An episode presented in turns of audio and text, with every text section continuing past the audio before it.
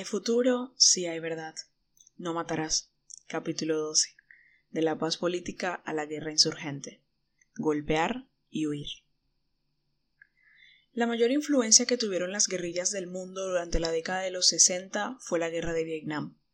El Frente de Liberación de Vietnam, Vietcom, se enfrentó en una guerra asimétrica no solo con el ejército de Vietnam del Sur, sino con uno de los más imponentes del planeta, el de Estados Unidos. Lo hizo bajo un esquema de guerra popular basada en la estrategia maoísta de acumulación de fuerzas y liberación de territorios antes de la toma del poder. Así, el Vietcong desarrolló al extremo los métodos de la guerra de guerrilla.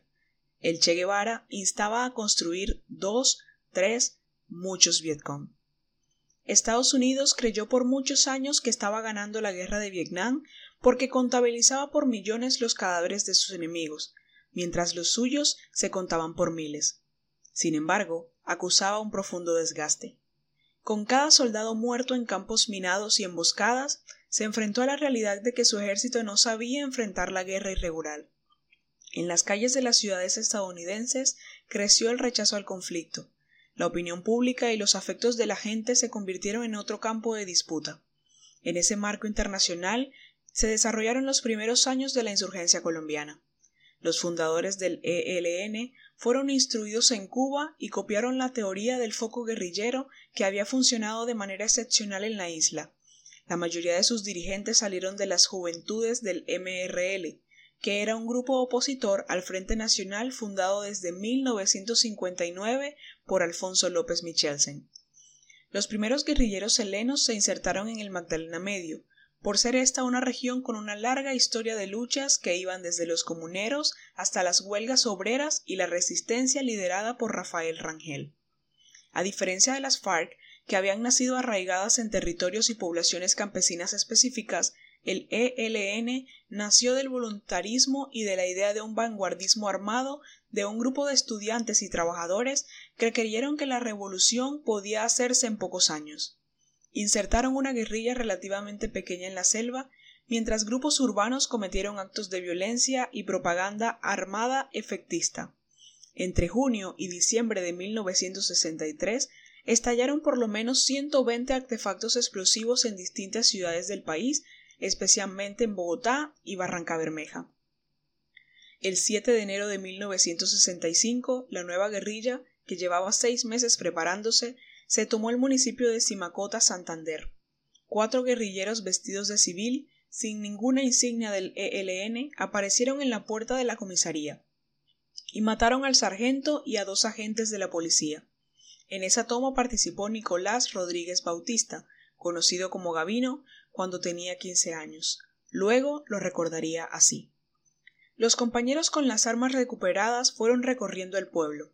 Llevaron a la gente para la plaza y les echaron un discurso, que éramos del Ejército de Liberación Nacional, que esta era una lucha de todos unidos, liberales y conservadores, que éramos hermanos y no podía haber pasiones políticas, que la lucha era contra los ricos y por la igualdad.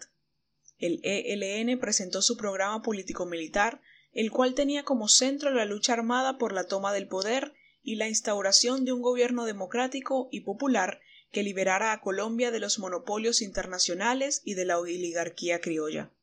En el campo, las acciones del ELN se caracterizaron por pequeñas emboscadas, asaltos y golpes militares esporádicos, formación de redes urbanas, secuestro, extorsión y robos bancarios como métodos de financiación. Desde sus primeros días, este grupo se declaró en contra de las multinacionales y atacó a, la Texas Petroleum Company y a Cid Service, ubicada cerca de Barranca Bermeja, Santander. Dado que desde su nacimiento el ELN se reconoció como un movimiento político y militar, sus, sus, militantes plantearon el objetivo de influir en organizaciones sociales como la USO, la ANUC, las juntas de acción comunal y las cooperativas de agricultores. Esa estrategia creó una pugna entre los movimientos sociales y la guerrilla.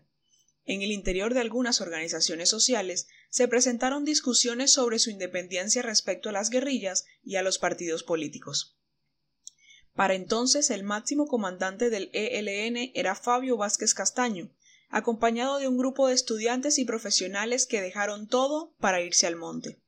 El sacerdote Camilo Torres ya despojado de la sotana, se integró a sus filas como combatiente raso y se había convertido en un líder político de izquierda con amplia influencia que en contrapeso al Frente Nacional creó un movimiento al Frente Unido. Torres pasó de rechazar la violencia a tomar las armas, dada la persecución, estigmatización y riesgo que estaba corriendo. El ex sacerdote murió el 15 de febrero de 1966 en su único combate, pero dejó una larga impronta en el ELN. Por un lado, su ejemplo atrajo a varios cohortes de sacerdotes, monjas y seminaristas, por lo que el cristianismo influyó durante varias décadas a su dirigencia. Asimismo, las propuestas de Torres en torno al poder popular, la obtención electoral y la democracia directa, que nacieron como respuesta al Frente Nacional, fueron apropiadas como parte del cuerpo ideológico y doctrinario del ELN.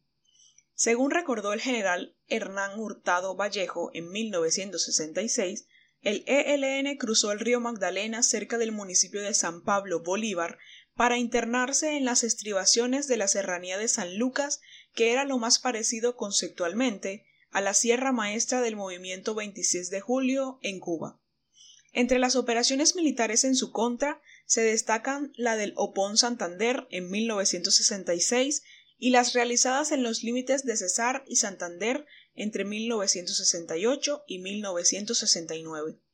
Muchos de sus militantes fueron sometidos a consejos verbales de guerra, luego de que durante un combate el máximo comandante guerrillero, Fabio Vázquez, perdiera el morral donde llevaba la lista de gran cantidad de integrantes de su naciente guerrilla pero fue mediante la Operación Anorí que el ejército llevó al ELN al punto de la extinción. Esta operación conquistó en un conjunto de acciones militares comandadas por el general Hernán Hurtado Vallejo y realizadas por el Comando Operativo número décimo, que estaba compuesto por 1.200 hombres. Las acciones se desarrollaron entre enero y octubre de 1973. Entre estas se destacaron la Operación Trinitario de Mayo, de junio de 1973 y las acciones de combate entre agosto y octubre de 1973. El objetivo de los militares se centró en la persecución de tres de los comandantes guerrilleros, Fabio Vázquez Castaño, Antonio Vázquez Castaño y Ricardo Lara Parada. En diez meses se liquidó el frente José Antonio Galán. De los comandantes solo sobrevivió Nicolás Rodríguez Bautista, alias Gavino. La siguiente gráfica da cuenta de la importante disminución en el número de combatientes del ELN que inició en 1971, pero que es significativamente representativa a partir de 1973. El ELN quedó muy golpeado en sus bases rurales después de la Operación Anorí de 1973. Un alto funcionario del gobierno de Alfonso López Michelsen relató que a inicios de 1975 el gobernador de Bolívar solicitó permiso para iniciar contactos con un grupo del ELN que se quería entregar en el sur de Bolívar. El presidente López y el ministro de Guerra, Abraham Barón Valencia, ordenaron una zona de despeje en un momento en el que el comandante del ejército, el general Álvaro Valencia Tobar, aseguraba que llevaba una operación definitiva contra 100 o 260 guerrilleros. Valencia Tobar escribió años después lo siguiente el presidente López, deslumbrado con la perspectiva de la rendición a comienzos de su gobierno, aceptaba las condiciones impuestas por los sitiados, levantamiento de las bases de patrullaje, cesación de las operaciones militares en toda el área y el envío de un representante del gobierno para convenir detalles de fecha y sitio. Aquello era absurdo, una agrupación vencida imponiendo condiciones al vencedor. La primera reunión se acordó en el Hotel Nutibara de Medellín, pero los emisarios del ELN nunca llegaron. El presidente López escogió al liberal Jaime Castro para que asistiera a una segunda cita. Castro llegó al punto de encuentro luego de dos días de recorrer las selvas del Magdalena Medio, pero esta vez la guerrilla tampoco hizo presencia. No se sabe aún si los helenos usaron este diálogo como estratagema para romper el cerco o si la orden de despeje nunca fue obedecida por los militares. Este intento de negociación creó una fisura insalvable entre el gobierno de López y el general Álvaro Valencia Tobar, quien consideraba que la rendición de los guerrilleros debía hacerse ante el ejército victorioso, para que la sociedad entendiera que, con los métodos adecuados, la guerrilla podía ser vencida militarmente. Para la administración de López, en cambio, se trataba de un esfuerzo para poner fin a la subversión de manera pacífica. Según señaló a la Comisión de la Verdad un funcionario del gobierno de López, los diálogos con el ELN eran una solicitud a la cual el gobierno no se podía negar, y menos un gobierno liberal que había llegado con semejante respaldo democrático. Así se mantenían las diferencias entre el poder civil y el militar en torno a la relativa autonomía que tenían los militares para el manejo del orden público y la obligación que tienen los presidentes de buscar la paz. El episodio le costó la salida del ejército a Valencia Tobar. Tanto él como Alberto Ruiz Novoa terminaron sus carreras con agrias disputas con el gobierno de turno. Estos y otros casos que ocurrieron más adelante como los de los generales Fernando Landazábal Reyes en 1984 y Harold Bedoya en 1996, son presentados en la narrativa de la fuerza pública como evidencia de la obediencia de los militares al poder civil.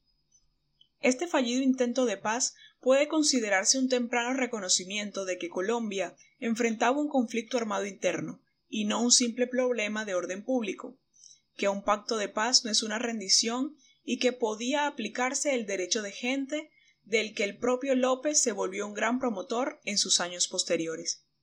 Por esos años, el cantante Jorge Villamil intentó impulsar una negociación entre Manuel Marudanda Vélez y el general José Joaquín Matallana.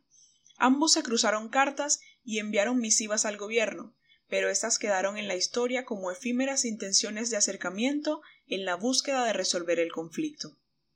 Lo que quedó del ELN se consumió por dentro en sus primeros años por las purgas y divisiones internas. Aunque esto sucedió en todas las guerrillas, en este caso algunos de los fundadores terminaron fusilados en medio de las contradicciones políticas que fueron resueltas en consejos de guerra. En el contexto de este autoexterminio se dio en 1975 el relevo de Fabio Vázquez Castaño, quien se refugió en Cuba hasta su muerte en 2018. En febrero de 1977 fue capturada su red urbana. Durante los siguientes años el ELN se mantuvo atomizado, con núcleos que echaron raíces en Arauca, en el sur de Bolívar, en Antioquia y en las ciudades, pero sin un mando unificado. A principios de los años 80 se dio la reunificación de los diversos grupos y logró crecer y expandirse, apoyado en las rentas del secuestro y los pagos que le hicieron multinacionales petroleras durante la construcción del oleoducto Caño Coveñas. En 1967 se creó la tercera guerrilla del país, el Ejército Popular de Liberación, EPL, como brazo armado del Partido Comunista de Colombia Marxista-Leninista, PCML, que a su vez fue una disidencia del PCC en el marco de las pugnas entre la Unión Soviética y China. Para el EEPL, la guerra debía hacerla el pueblo, guiado por una vanguardia política y armada. Así lo explicó Mario Agudelo, ex integrante de esta guerrilla, a la Comisión de la Verdad en entrevista colectiva. Para nosotros, el Partido Comunista de Colombia ML era la vanguardia, era quien tenía que trazar los lineamientos fundamentales para, para hacer realidad una revolución y para la construcción de esa nueva sociedad después de la toma del poder. Es decir, que el obrero raso no tenía conciencia de su verdadero papel y por eso había que formar un partido de esclarecidos que tenían perfectamente clara la idea de cuáles eran los cambios que se requerían. El EPL fue maoísta y su estrategia era la guerra popular prolongada. En teoría, iba del campo a la ciudad a partir de ir liberando territorios e instaurando gobiernos revolucionarios a través de las denominadas juntas patrióticas como estructuras para el trabajo de masa. Según afirmó uno de los fundadores de esta guerrilla a la Comisión de la Verdad, así fue su ingreso al departamento de Córdoba. El EPL surgió entre los ríos San Jorge y Sinú. Antes que era un grupo guerrillero, fueron cuadros políticos a trabajar con los sectores sociales. Por eso, cuando se establecieron las primeras organizaciones guerrilleras, Teníamos maestros en varios puntos de la región y teníamos diversos trabajadores haciendo trabajo social y político. Este trabajo político fue posible porque en Córdoba había un histórico conflicto por el uso y tenencia de la tierra entre colonos, campesinos y hacendados. Como recuerda la fuente entrevistada, la mayor parte de esa población había sufrido la violencia de los años 50. Según este testimonio, también fue importante para los fundadores del EPL el encuentro con Julio Guerra, guerrillero liberal que había estado en las filas del MRL y mantenía algo de armas e influencia en jóvenes de la región. Cuando se comenzó a organizar la guerrilla hubo apoyo de actores sociales. Desde luego, no todos los campesinos estaban de acuerdo con la guerrilla, pero la soportaban. De allí organizamos juntas patrióticas, que eran las que ejercían realmente el poder democrático. Entonces fíjese, trabajaba el partido, trabajaba la base social y luego estaba el grupo armado. El EPL estuvo a punto de desaparecer en los primeros años de su existencia. Información del Gobierno Nacional indica que, entre 1967 y 1969, el ejército tendió dos cercos de aniquilamiento contra esta guerrilla, con los que buscaba acabar con los levantamientos campesinos contra terratenientes de la región y con la invasión de fincas con apoyo de esta guerrilla. Esos primeros años fueron traumáticos. Perdieron ideólogos, fundadores y responsables militares y sufrieron purgas y deserciones. La presencia de insurgentes en el nudo de Paramillo, Urabá y el Bajo Cauca antioqueño derivó en acciones como invasión y quema de fincas, robo de ganado, enfrentamientos armados con grupos de defensas privados, asesinato de hacendados y mayordomos. No fue sino hasta mediados de los años 70 que el EPL se propuso incrementar su influencia entre el movimiento obrero con énfasis en Antioquia y Valle, y con relativo éxito en la región de Urabá, donde se expandía la industria del banano. Urabá tenía una región muy importante a lo largo de la existencia del EPL e incluso de su disolución como grupo armado. Allí también comenzó a crecer el Partido Comunista y las FARC-EP, que además se estaban expandiendo desde sus bases históricas en Cauca y los llanos del Yarí hacia el Magdalena Medio y Antioquia. El conflicto en Urabá es histórico, y se ha mantenido durante medio siglo.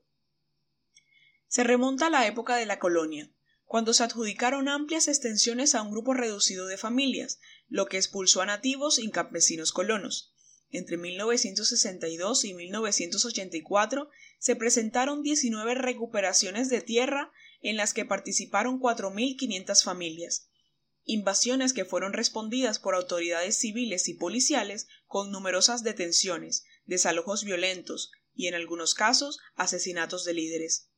En 1973, la producción y exportación de banano alcanzó una escala de agroindustria. Esta temprana etapa de explotación asumió la forma de economía de enclave, sin mayor regulación por parte del Estado y sin que su existencia conllevara un desarrollo social de las comunidades en las cuales se ubican las fincas bananeras, lo cual llevó a que se intensificara una serie de conflictos sociales. En abril de 1967, las FARC también sufrieron un grave revés en el Huila, en el que perdieron un número significativo de combatientes, más por deserción o encarcelamiento que por bajas, y la mayoría de las armas en poder de esa tropa.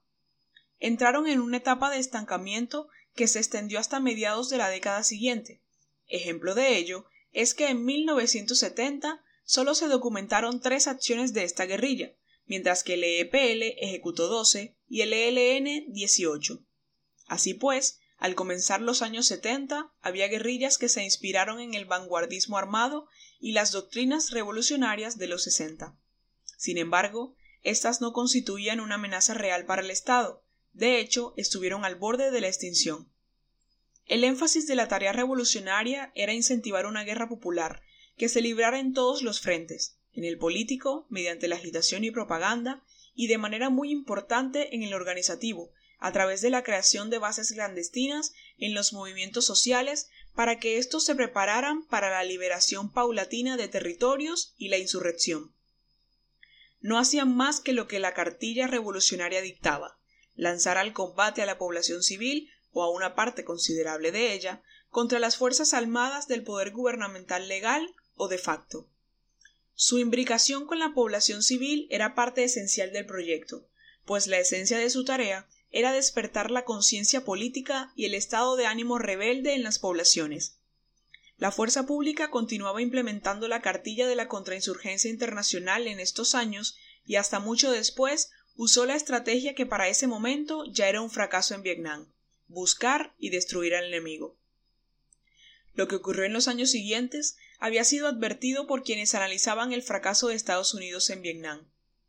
De acuerdo con experiencias recientes, parece improbable la derrota de una auténtica guerrilla, salvo que se usen métodos semejantes al genocidio. Los contrainsurgentes buscan una solución militar, arrasar a las guerrillas. Pero hay un impedimento político y económico que se les estorba. No pueden acabar con la población, ni siquiera con una parte importante de ella. Esta temprana advertencia señala el gran riesgo que encarna el trato de la población como enemigo. El hecho de que el proyecto insurgente fuese una apuesta social y política, contraria al orden establecido y enfocada en transformar las condiciones de vida de la población a través del poder de las armas, generó en el fondo su involucramiento y en algunas ocasiones su apoyo real o condicionado. Esta situación, unida al estigma y al señalamiento de las zonas rojas o de presencia de guerrilla, derivó en la fijación de miles de seres humanos como blancos legítimos y su trato como rebeldes o subversivos desdibujó el Estado de Derecho. El principio de distinción que permite reconocer entre el combatiente y el civil no se tuvo en cuenta. Esa es una de las graves consecuencias de haber desarrollado en el territorio nacional una guerra irregular.